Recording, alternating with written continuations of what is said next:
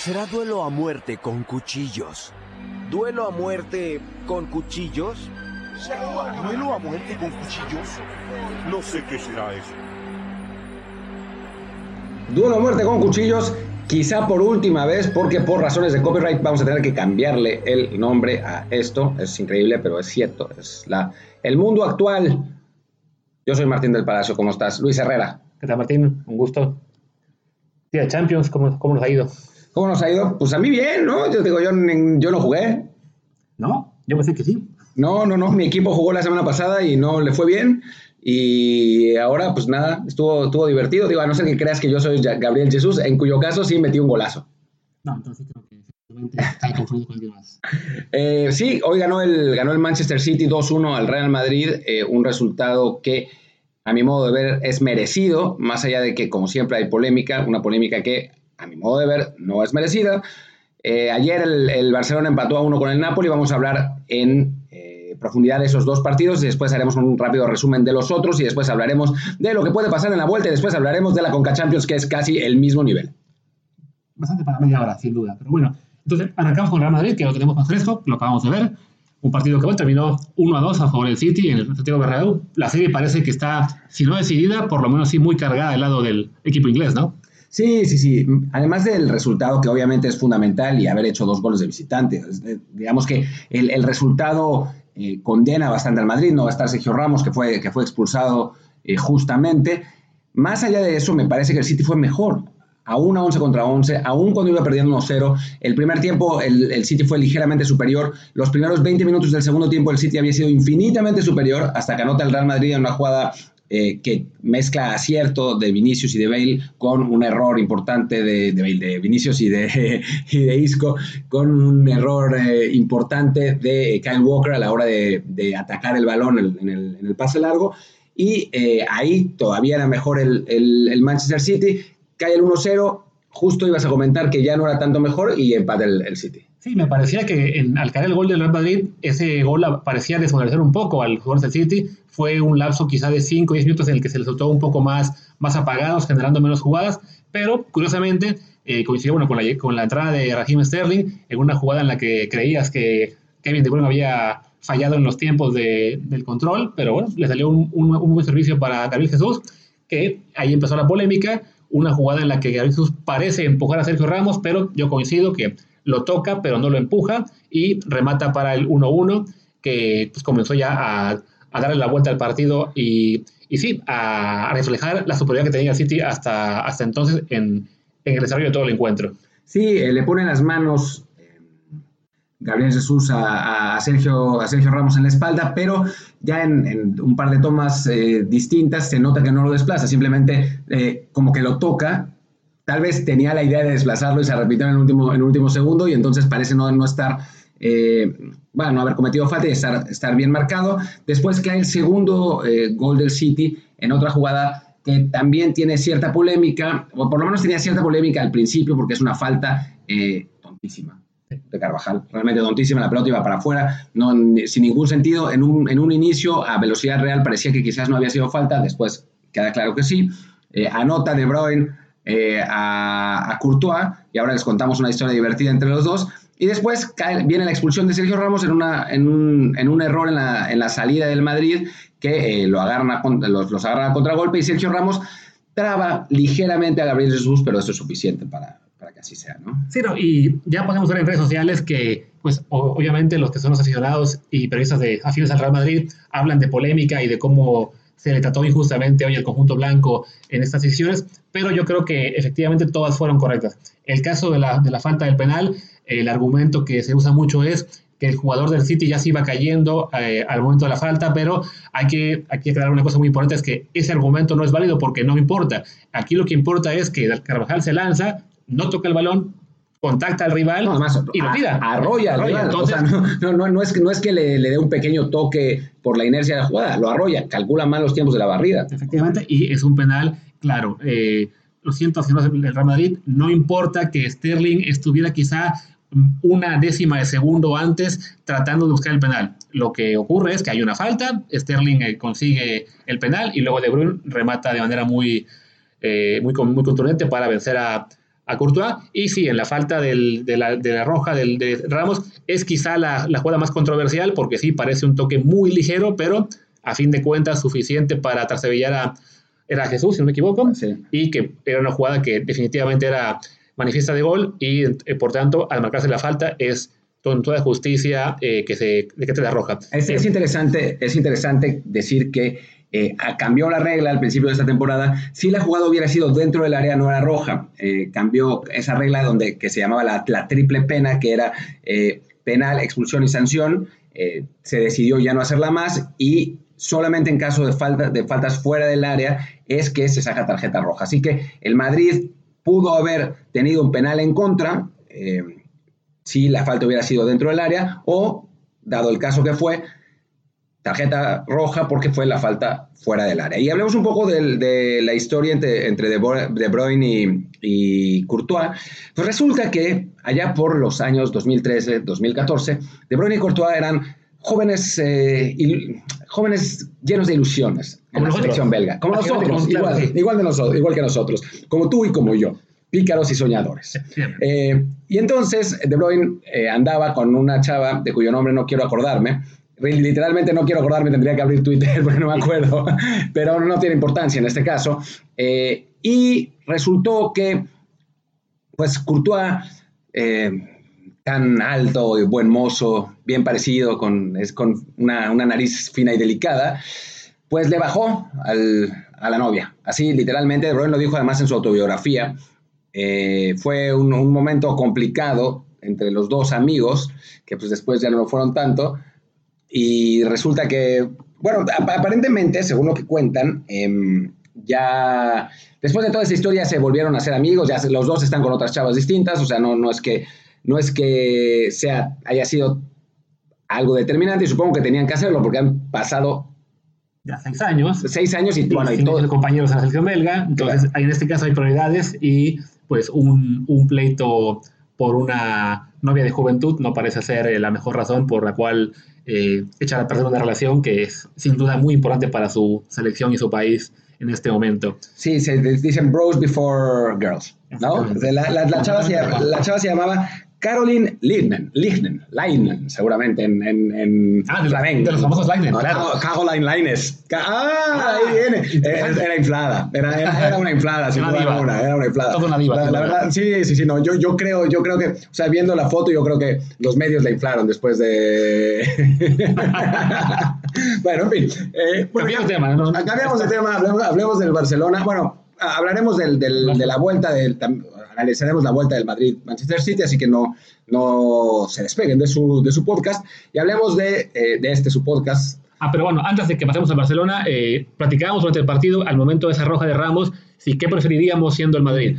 Recibir esa roja o recibir el tercer gol en el caso del City. Del penal, ¿no? Del penal. Este, yo, le coment, yo comentaba que, bueno, que creo que en este caso es peor para el Madrid perder a Ramos para la vuelta que haber recibido un segundo gol, porque sin duda el defensa central, capitán del Madrid, es un jugador tan importante para su, para su esquema que no poder contar con él en la vuelta eh, hace aún más difícil la remontada que si tuvieran la obligación de quedar por los goles. Te voy a aplicar la gran José Ramón Fernández, porque durante el partido, esta es otra anécdota divertida, pero que no tiene que ver conmigo, pero durante el partido yo le dije a, a, Luis, sí, tienes razón, pero ahora voy a decir exactamente lo contrario. Difiero de esa opinión, Luis, porque creo que un gol es siempre muy importante. Claro, iba a ser penal, ¿no? O sea, no, no podemos saber, pero sí es verdad que si el City se iba 3-1, a la vuelta iba a estar... Sí, parecía, o sea, en, en cualquier caso es muy difícil para el Madrid, tanto remontar dos goles de diferencia como uno, pero sí, hacerlo sin el capitán, sí, un jugador, un jugador clave, eh, parece difícil. Y además, no podemos olvidar que al ser el que iba, iba, a ser un penal, que iba a ser el segundo penal de la, de la noche para el City,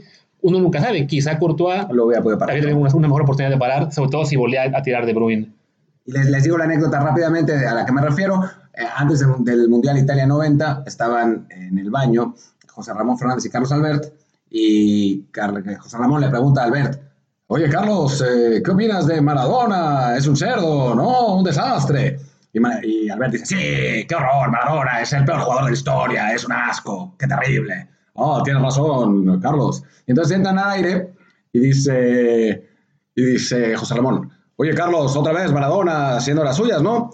Y dice Albert, sí, es un pendenciario, lo odio, Maradona. Y José Ramón dice, difiero de esa opinión, Carlos, es uno de los mejores jugadores del mundo. Como debe ser, todo sea antes del El rating, y ¿no? y la polémica. En fin, vamos a, vamos a hablar un, un poco del Barça, ya quizás un poco menos de tiempo porque ya pasó, ya pasó tiempo y la verdad es que el partido fue menos atractivo que el del Madrid, ¿no? Sí, no, hay que reconocer que el caso del Madrid City fue un juego de mucha ida y vuelta, sobre todo en el primer tiempo, y el, el Barça-Napoli, al todo lo contrario, un partido en el que el Napoli se centró en tratar de defender eh, su meta, eh, buscar irse en cero, y al Barça le faltaron ideas, le faltó creatividad, eh, y se pudo haber ido con la derrota de no ser por encontrarse ese gol al final de Griezmann, ¿no?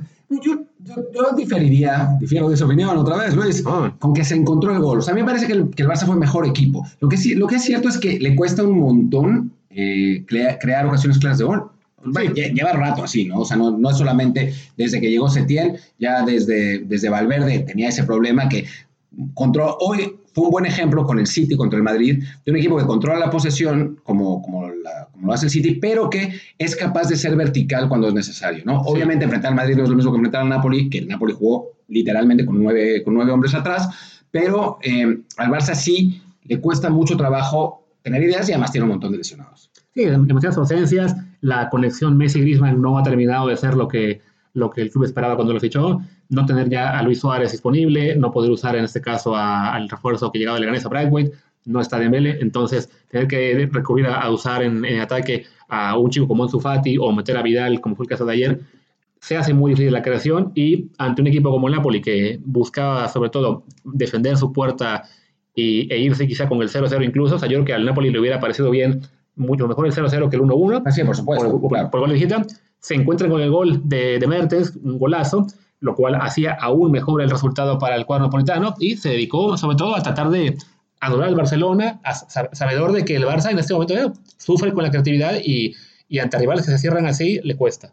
Le cuesta y al final, bueno, se eh, consigue el empate el Barcelona, un empate que a mi modo de ver, más allá de las lesiones, más allá de que solamente tiene 12 jugadores de- del primer equipo, solamente tendrá dos jugadores del primer equipo disponibles para la vuelta en principio, si es que eh, no se recuperan algunos de los lesionados, eh, me parece que ese 1-1 es suficiente para afrontar la vuelta con eh, cierta comodidad, dado que a pesar de que solamente tiene esos, esos 12 jugadores, que además dos de ellos son porteros, el Barça es infinitamente superior en cuanto a calidad. O sea, eso, es- eso está claro. Sí, ¿no? sí, o sea, tan, tan- tan solo por tener a Messi ya es una ventaja. Sí, eh, y no solo Messi, o sea, es Messi. Y además está Messi, eh, Griezmann, Piqué si vuelve, o sea, Bus- bueno, Busquets no va a estar, eh, pero en fin, hay, o sea, el, el Napoli tiene buenos jugadores, obviamente, Mer- Mertens y Cine, los, Sí, pero ocurren, meterse al Camp Nou claro. será muy complicado, sobre todo sabiendo que si el Napoli en casa está buscando eh, sacar el, el cero, de visita es aún más difícil pensar en, en cómo hacerle un gol al Barça y porque además el, el, el- el Napoli será el obligado a buscar un gol.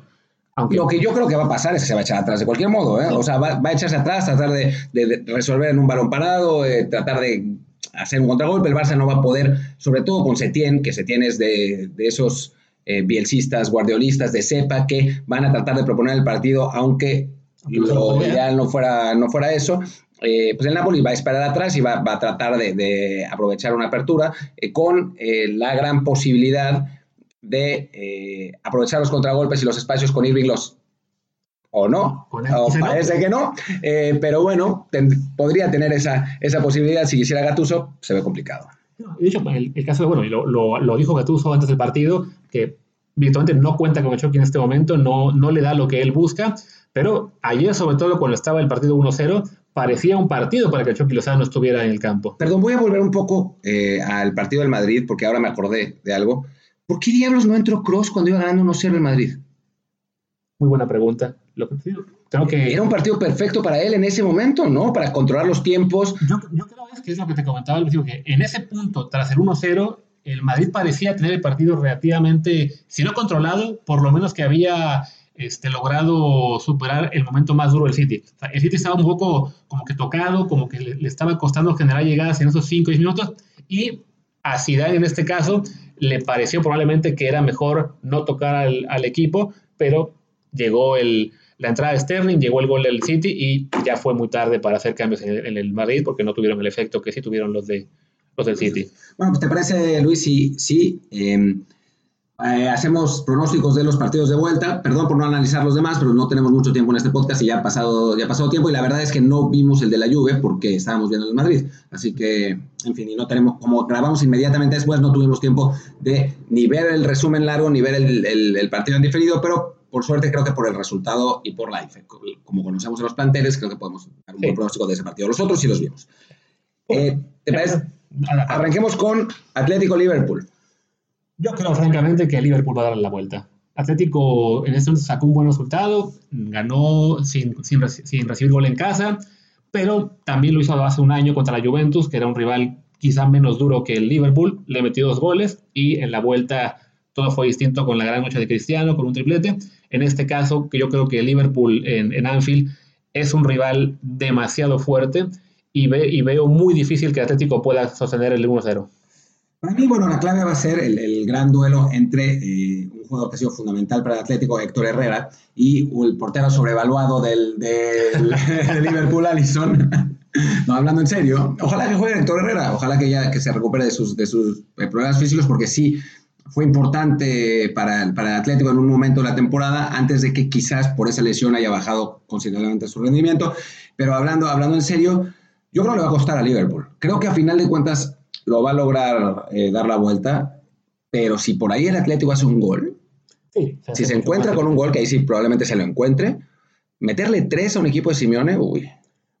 Lo que hizo la Juve hace un año. Sí. Evidentemente son situaciones muy, muy, muy, muy este, son diferentes. En ese caso fue una gran noche de Cristiano. Es lo que quiero decir, que, o sea, a ver, Salah es Salah, Mané es Mané, eh, Firmino es Firmino pero Cristiano es Cristiano. Claro, pero a fin de cuentas, sí, eh, como equipo, este Liverpool está en un momento sencillamente, eh, te está tocando niveles que solo equipos realmente históricos logran. Entonces, sí, sí creo que el otro Atlético no tiene la calidad eh, individual ni el empaque de equipo que tuvo quizás hace algunos años cuando llegó a finales, como para aguantar todo el embate de Liverpool. Que puede ser una sorpresa, sí, sobre todo al, al llegar sin un gol recibido como local, pero creo que el favorito, aún con el 1-0 en contra, es el Liverpool. Dortmund PSG.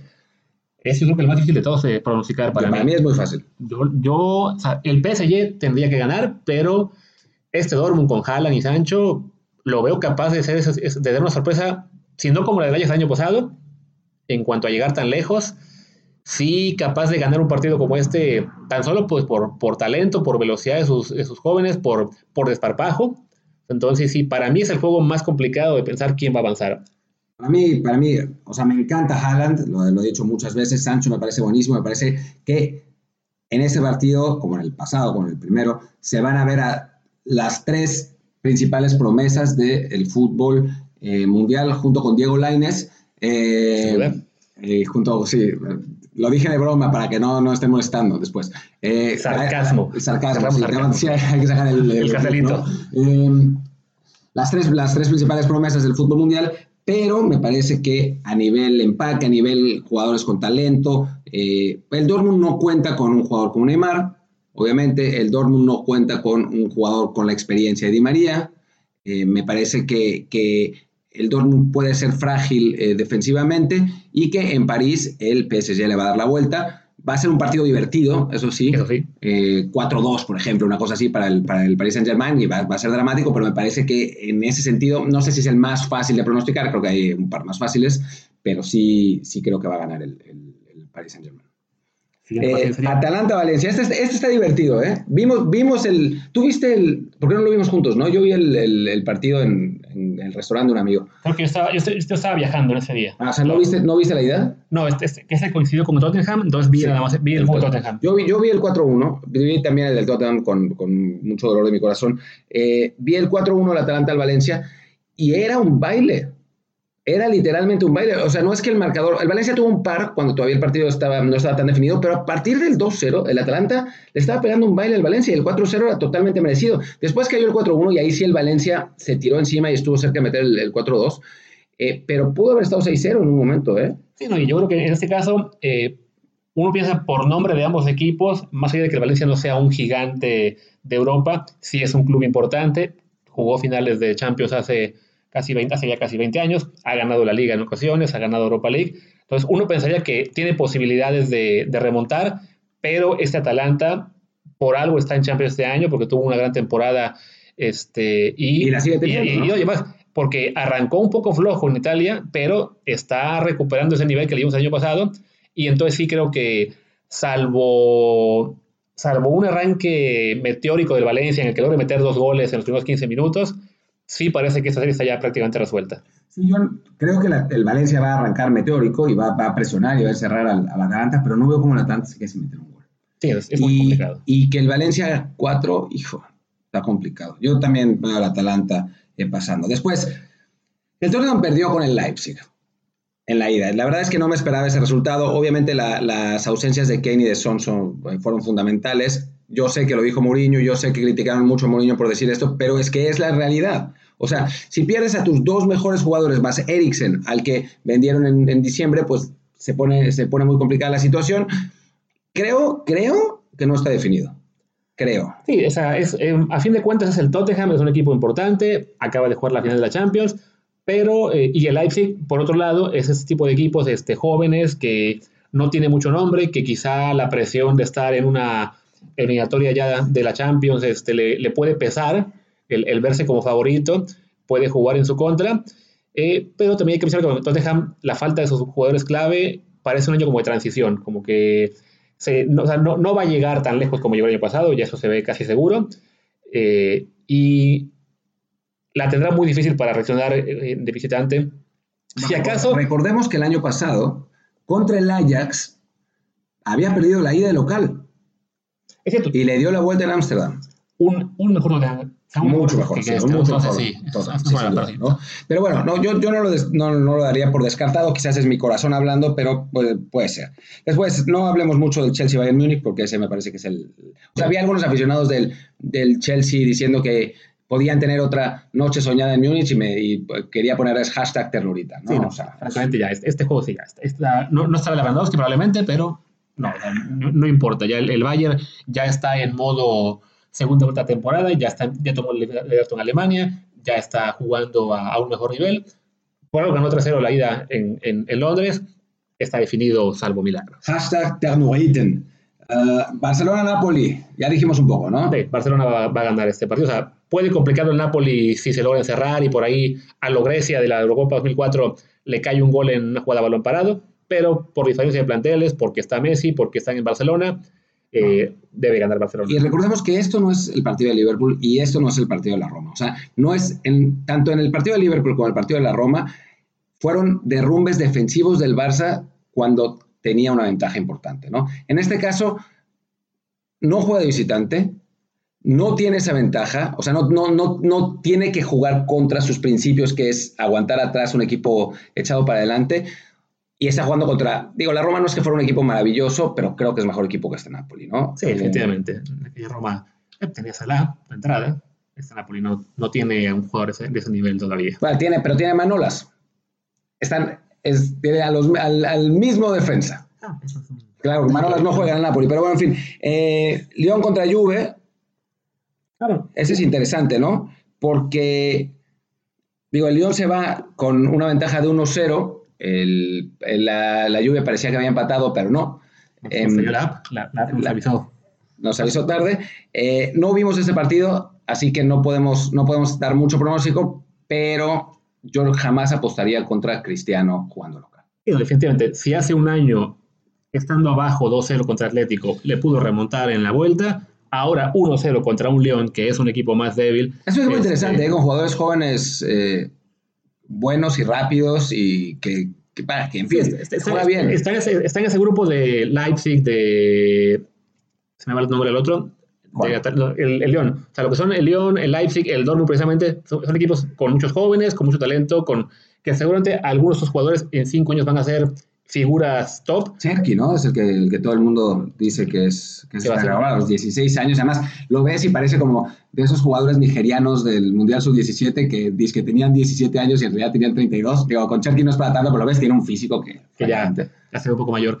Pero sí, yo creo que la Juventus con Cristiano en la, en la vuelta eh, debe, debe tener con qué superar, aunque por lo que alcancé a ver en redes sociales tras el partido, eh, pues la, la prensa italiana no estaba muy contenta con esta actuación, pero bueno, tampoco lo estaba en el juego de, de hace un año. Yo, de hecho, yo estuve en el estadio ese día contra Atlético y, parecía que, que los rojiblancos habían ya logrado ganar la eliminatoria, pero en la vuelta es, es, otro ambiente, es, es Turín, es el, es el apoyo de su público, es cristiano, entonces yo creo que aquí sí la, la Juve le va a dar la vuelta a, a esta eliminatoria. Sigue Madrid, milagro para el Madrid en el Etihad. No, no, yo creo que la flor de Zidane no llega tanto. Yo tampoco. La flor de entrada era cristiano. Sí, Guardiola con... No, yo, yo creo que Zidane, la verdad, se le, se le trata mal y me parece que es mejor técnico de lo que, de lo que se dice. Estoy, estoy de acuerdo en eso, pero sí creo que la pieza clave para las tres Champions que ganó Zidane ya no está. Sí, no, ya no está. Es un año de transición para el Madrid, eh, sin duda alguna, con algunas eh, noticias muy positivas, como fue de Valverde, por ejemplo. Eh, Mendy no lo ha hecho mal para mí. Me parece que a Vinicius le faltan 20 centavos para el peso. La lesión de Hazard es sin duda importante. El mal momento de Bale, o el, en fin, el mal momento constante de Bale con Zidane, excepto en, en momentos como la final de Champions, donde metió un gol de chilena. Eh, creo que es un año de transición y va a, ser, va a ser complicado para el Madrid. Y Guardiola, además de que estamos viendo esa estadística que lleva 10 ganados, 4 empates y 4 derrotas en 18 partidos contra el Madrid, pero además sacarle una ventaja a Guardiola de local es muy complicado también. Es un equipo que te va, te va, a matar a pases cortos y va a ser muy complicado. Muy y, y, sobre todo con la circunstancia específica de este año para el City, que es el saber que la liga está perdida, que no, no va a alcanzar a Liverpool este año en, en la Premier, y que además, salvo que triunfe su apelación ante el TAS, se despide de la Champions por dos años, entonces esta es literalmente su última oportunidad de ganar la Champions, no solo en este proceso de Guardiola, sino quizá en tiempo, porque es probable que tras, esta, tras este castigo tenga que vender jugadores. Y no solo eso, lo quieren castigar en Inglaterra, ¿eh? Claro. También. Y entonces este, o sea, es probable que el City tenga que pasar algunos años, eh, pues si no en el desierto, por lo menos en, en, un nivel un poco menos competitivo y tener que reconstruirse una vez que pasen esos castigos. Entonces, este es el año para ganar la Champions este es el objetivo seguramente primordial para ellos y eh, sí, veo muy complicado que este Madrid, además sin Ramos, eh, en, el, en, el, juego de vuelta, le pueda sacar el, el partido de la serie. Bueno, pues pasamos ahora a eh, un torneo muy parecido. Al, es, o sea, yo siempre he dicho que la Champions es como la, lo, como, como la Conca Champions, pero en Europa. Sí, tienes razón. Ese, ese, ese, ese es para mí el, la, la, mejor además. definición. Sin el Conca sí hay que quitar, pero obviamente porque no está en CONCACAF. O sea, Europa no está en CONCACAF. Por favor, Luis, seamos serios. Eh, y me parece que el nivel de juego que vamos a ver en los partidos de esta noche pues va a ser parecido en cierto sentido. O sea, pues mira, te voy, te voy a decir por qué las, las semejanzas, porque son más de lo que crees. 11 contra 11. De países distintos. O sea, no son, o sea, son equipos de países distintos, con muchos, muchos extranjeros también. Hay algunos brasileños. Sí, juegan en pasto. También. Juegan en pasto. La idea en general en los dos torneos es de, derrotar al rival pateando una pelota en medio de tres postes hacia una red. Sí, me has convencido. Es sin duda algo muy, muy parecido. El mismo torneo y también, en este caso, es una eliminatoria. ¿No? Lo, lo habíamos olvidado. Lo habíamos bueno, olvidado. Saquemos ahora el cartel de sarcasmo porque si no algunos... no, no creo, eso sí no creo que nadie se lo crea. eh, capaces. Bueno, América y Tigres están en peligro. América no creo. A, a, fin de cuentas logró sacar el resultado, el, el empate en, en, su juego de ida. Qué divertido sería, por Dios. Perdón, amigos americanistas, pero vean, o sea, veanlo desde un punto de vista de, de, alguien que no. Bueno, serían divertidas las dos cosas. O sea, prefiero que no, porque ya nos van a, me van a empezar a decir que la, la Liga de Guatemala nos está alcanzando y la Liga de El Salvador nos está alcanzando, pero, pero estaría divertido. Por lo menos que sufran hasta el último minuto. Eso sí. Pues digo que en América, uh, está el caso de Cruzul la semana pasada que sufrió en la ida contra el equipo este de, de Jamaica, acabó dándole la vuelta en el tiempo de compensación y este, ayer ya llegó la goleada que todo el mundo esperaba y resolvió su, su serie. Creo que la América también va a resolver hoy con relativa comodidad. ¿Sabes qué? Y el que una, quizás una, cosa peligro, divertida, perdón, una cosa divertida antes de que, de que te vayas a, a hablar de Tigres. Eh, el Comunicaciones, uh -huh. en, en, Guatemala, Guatemala es, es, un país en el que se ve mucho fútbol mexicano. Sí. O sea, es, México es el hermano mayor, digamos. Sí. Y eh, los dos equipos grandes son Comunicaciones y Municipal.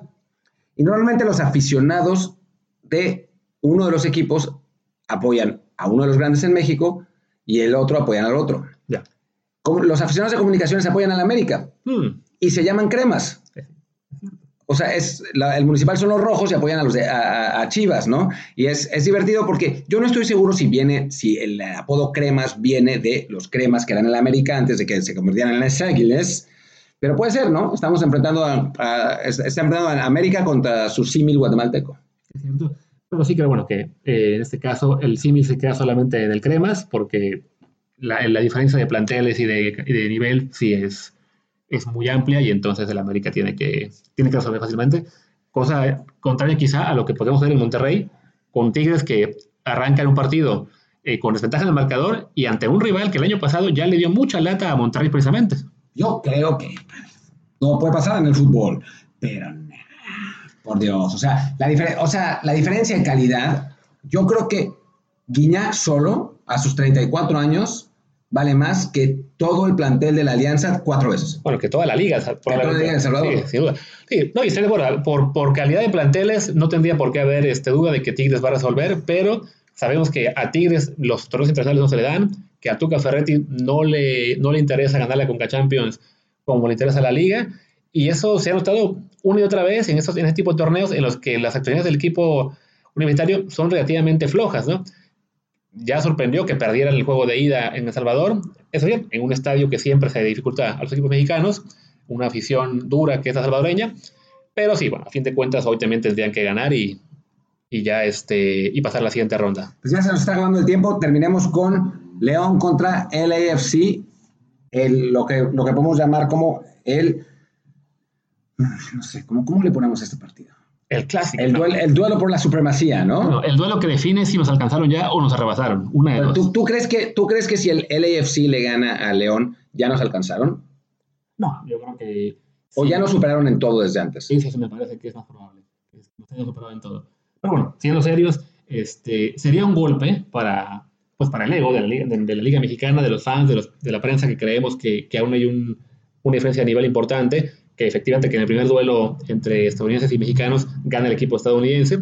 Eh, es la eliminatoria evidentemente más cerrada en términos de nivel, pero bueno, la ventaja que, obtuvo el León en la ida, la diferencia de nivel que mostraron ambos equipos, aunque a León le faltó ser más contundente, y el hecho de que a fin de cuentas el, el todavía está eh, terminando la pretemporada, aún no debuta en su, en su liga, sino hasta la próxima semana, parece indicar que León tendría que sostener la, la ventaja que consiguió en la ida y también avanzar a, a la siguiente ronda. Sí, sí, recordamos el, el año pasado en Conca Champions también ganó el equipo estadounidense el primer partido en- entre ellos, el Sporting Kansas City le ganó al, al Toluca y después el Sporting Kansas City ya en ritmo de competencia, ya sin ningún pretexto, se comió 10 del Monterrey. ¿no? Así que obviamente un resultado no es, no es indicativo de nada, sobre todo cuando estás compitiendo contra 14 años, pero es, es verdad que León, a diferencia de ese Toluca, sí anda bien en liga esta vez, Sí. eh, tiene jugadores muy buenos, no, no sé qué tan mexicano sea, porque solo usa tres normalmente, pero, pero bueno, es, es un equipo que representa a la Liga MX y tanto que hemos hablado de la competencia entre ambas ligas, sí sería un golpe. Me parece, sin embargo, que el León debería ganar. Sí, entonces no, no debe ocurrir. O sea, en, en los duelos entre mexicanos y estadounidenses ya no podemos garantizar que los mexicanos van a ganar siempre, pero por calidad de uno y otro, sí lo, el favorito queda es el León, sobre todo tras haber obtenido la ventaja en el juego de ida, y habrá que esperar a que, a que resuelva con solvencia el día de mañana. Y bueno, nos vamos porque nuestros patrocinadores eh, se enojan con nosotros. Y no han pagado, entonces... Y- sí, exacto, y no nos han pagado nuestros patrocinadores. De hecho, no tenemos patrocinadores, pero nos imaginamos que se enojan. Si alguien quiere patrocinarse en este espacio, eh, con todo gusto. Muy agradecidos. Hay que comer. Hay que comer y la verdad es que en este momento no estamos comiendo. Además, se viene el coronavirus, así que tenemos que, que almacenar comida en nuestra casa y pues sí, no, no está fácil, ¿no? Nos vemos, Luis. Un gusto. Hasta la próxima. Chao.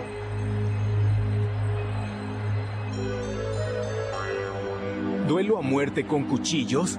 ¿Qué es lo que piensan hacer? He estado en peleas con otras pandillas, pero nunca había visto o escuchado algo así, nunca. Yo creo que van a pelear con cuchillos.